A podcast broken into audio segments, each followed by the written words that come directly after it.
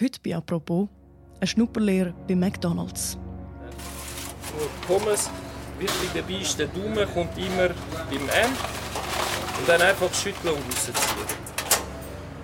Voilà, aber du kannst das dreimal besser wie ich. Der Dagi Gastro-Experte Daniel Böniger hat eine Schicht bei McDonalds am Stauffacher geschafft. Er hat Burger gebraten, Big Macs zusammengesetzt und hat dabei gemerkt, dass Fast Food nicht gleich einfache Arbeit ist. Also ich sage immer, es ist noch keiner vom Himmel gefallen und hat schon alles gewusst. Siehst du bei mir noch eine Chance? Ja, natürlich. Ich sehe bei jedem eine Chance. Also. Wie ist es, in einer der grössten Fast-Food-Ketten in der Schweiz zu arbeiten? Warum ist McDonalds so erfolgreich? Und wo ist Kritik an billigem, schnellem Essen gerechtfertigt?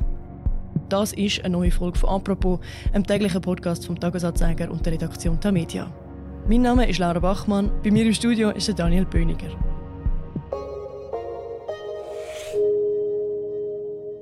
Hoi Böni. Hallo, Laura. Böni, du schreibst seit über 20 Jahren über die besten Köche und die feinsten Gerichte. Am einem Morgen im November erwartet man dich aber an einem eher untypischen Ort für einen Gastrokritiker. Im McDonalds am Stauffacher. Was bringt dich dorthin? Ich bin dort angegangen, weil äh, Big Mac und Pommes das sind ja fast schon Ikonen. Das kennt jetzt weiss Gott auf der ganzen Welt jeder. Da gibt es sogar Emojis davon und da habe ich immer wissen, was passiert mit einem, wenn man selber das McDonalds-T-Shirt anzieht und eine Dächelkappe und dort auf der anderen Seite von dem Verkaufstresen steht. Kannst du ein, zwei Worte sagen über McDonalds und seine Position in der Schweizer Gastrolandschaft? Also sie sind ungeheuer wichtig, zusammen mit der Migro, wo ja verschiedenste Konzepte hat und McDonalds hat eigentlich, wenn man die McCafe jetzt nicht separat anschaut, ein einziges Konzept sind das eigentlich die beiden grössten, umsatzmäßig äh, die grössten Anbieter von Gastronomie, die wir haben im Land. Also es gibt äh, über 170 Filialen von McDonald's. Sie bedienen täglich 300.000 Leute äh, und das sind etwa fast 8.000 Mitarbeiter. Also McDonald's gehört eben zusammen mit dem Migros wirklich zu den allergrößten da im Land. Was macht ein Mac so erfolgreich? Ich glaube, es ist wirklich das, dass man reinkommt und weiß, was einem erwartet. Das ist ja völlig wurscht, ob ich eine Filiale besuche irgendwo am Genfersee oder am Bodensee. Ich werde immer ungefähr das Gleiche oder ziemlich genau, wie wir nachher werden hören, das Gleiche antreffen. Die Erwartbarkeit, ich glaube, die macht einen grossen Teil vom Erfolg aus.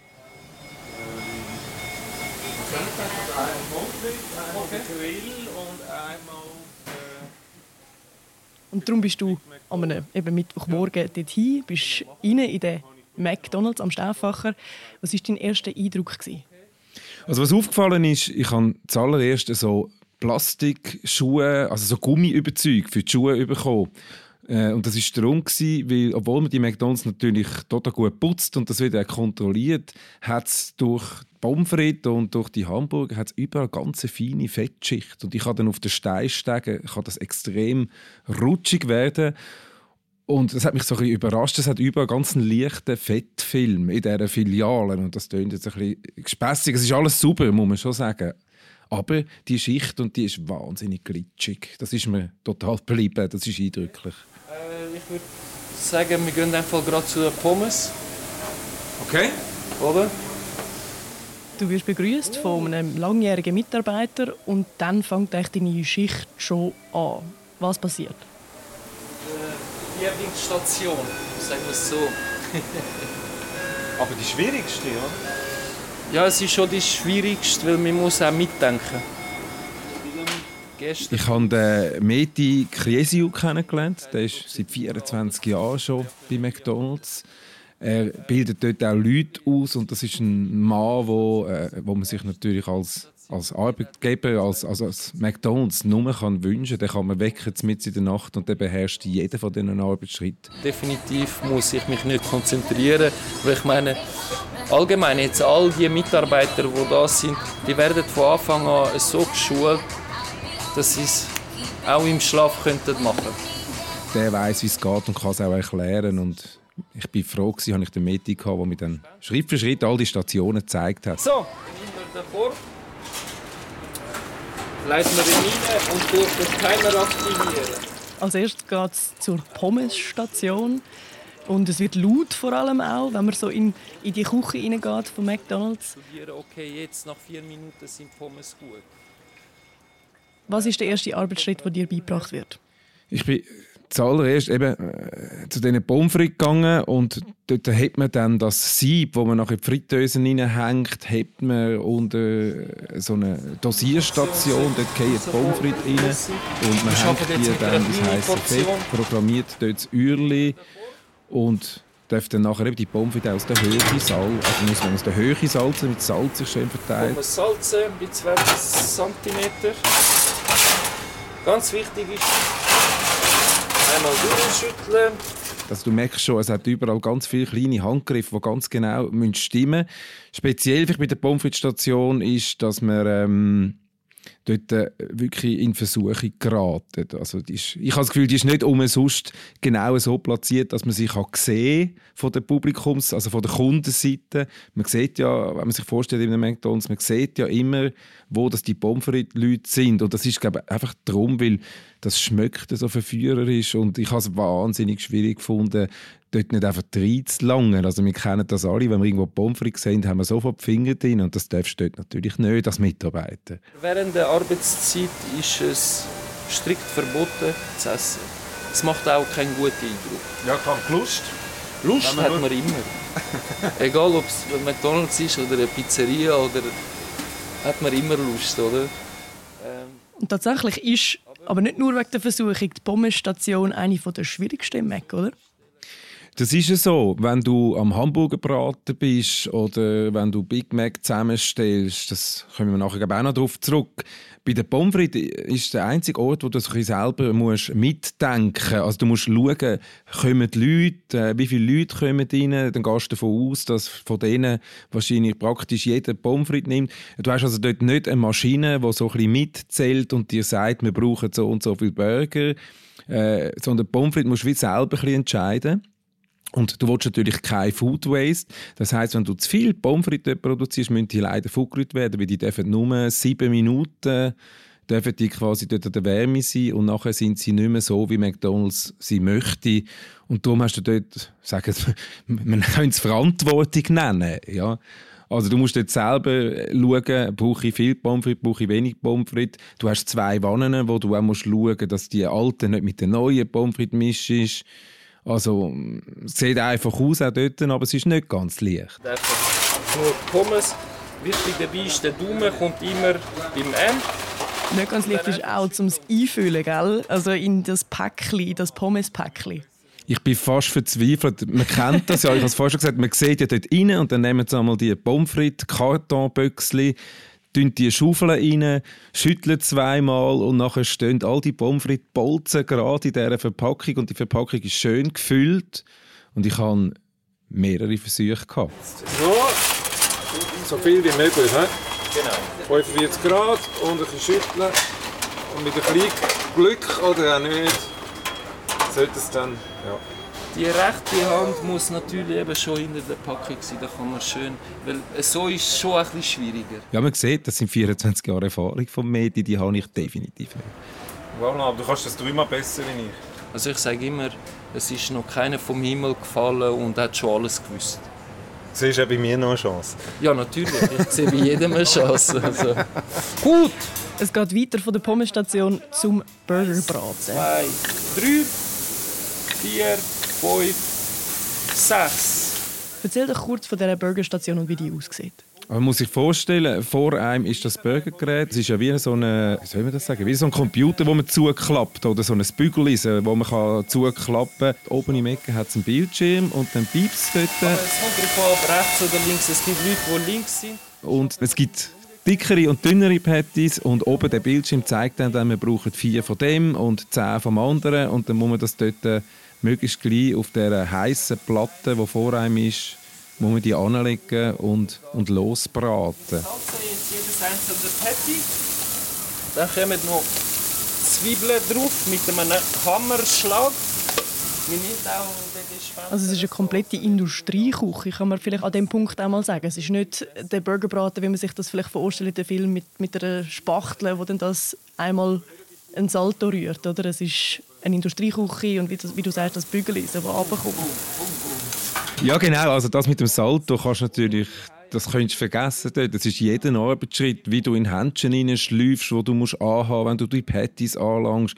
Da gibt es ganz bestimmte Handbewegungen und die Handbewegungen musst du lernen und die lernst du nicht nur für einen Ort, sondern wenn du die mal drin hast, kannst du in jeder McDonalds-Küche in der Schweiz kannst du reinstehen, die sind alle gleich aufgebaut. Also die Arbeitsschritte sind überall genau die gleichen. Das hat auch damit zu tun, dass gewisse ähm, Burgerhäuser mit Personal hin und her können schicken so. Also das ist äh, extrem normiert und mit Schaufeln umrühren oder irgendwo seinen eigenen Style entwickeln beim Hamburgerbraten, das liegt einfach nicht drin in dem System. 2,5 cm Abstand. Einmal. Dreimal. Nicht schlecht. Nicht schlecht, ja. Jetzt die 14 Gramm Salat. Das steht da, gell? Jawohl, ja. Jetzt eben, du hast gesagt, es gibt weniger Raum für Kreativität. Es ist alles sehr normiert in dieser Mac-Küche. Für mich tönt das ein bisschen nach Fließbandproduktion. Aber was würdest du sagen, ist das vielleicht gar nicht so anders wie in anderen Restaurants? Ist das normal? Es gibt überraschenderweise Parallelen. Also ich erinnere mich zum Beispiel an einen Besuch den Sommer im Atelier Robuchon in äh, Genf. Und dort haben sie auch einen Computer, wo der Küchenchef quasi jederzeit sieht, ist das Fleisch schon auf dem Grill, sind Beilagen zu dem Fleisch bereits am machen, wie viele Sekunden geht es noch, bis wir das an den Tisch bringen Und das System hat mich wahnsinnig erinnert an das von McDonald's und Atelier Robichon ist doch eines der besseren Restaurants in Genf. Was ich dazu kommt, das Stichwort Kreativität braucht. Das ist auch heute so in den Restaurant, dass der Koch nicht nach Tageslaune mal etwas ein so serviert und an einem anderen Tag mal ein so, sondern man hat das Gericht, man entwirft das ähm, und will dann das natürlich äh, jeden Tag so bringen, wie man sich ausdenkt hat. Und Optik in Zeit von Instagram spielt natürlich eine riesige Rolle und man will jeden Tag äh, das können so liefern, ganz egal, ob der Chef da ist oder nicht. Das erinnert vielleicht an das äh, Geschichte, die man sich erzählt vom französischen Überkoch Paul Bocuse. Der ist nämlich mal gefragt worden, wer eigentlich koche, wenn er mal nicht um sei. Und dann hat er gesagt, ja, das sei genau der gleiche, der kocht, wenn er da ist.